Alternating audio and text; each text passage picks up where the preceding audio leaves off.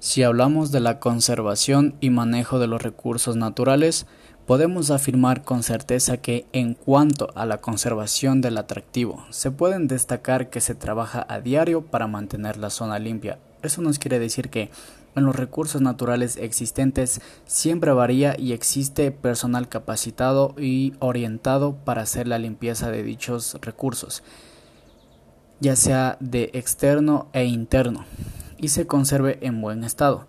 Sin embargo, las personas que visitan este lugar no saben conservar el entorno. Esto nos quiere decir que ya exista una pequeña o grande demanda de personas que visiten el recurso, siempre existirá contaminación, ya sea de que desechen basura, eh, ensucien las instalaciones y no cuiden los recursos que existen ahí pero la administración del balneario a diario limpia el parque para que cuando lleguen los demás visitantes lo encuentren limpio y en óptimas condiciones y también esté bien organizado.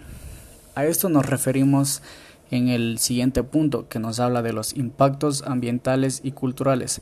Todos estamos conscientes que siempre habrá un impacto ya sea positivo o negativo en los recursos naturales. En los ambientales podremos observar en negativo como la contaminación del mismo de algún lago que se encuentre cerca de ahí.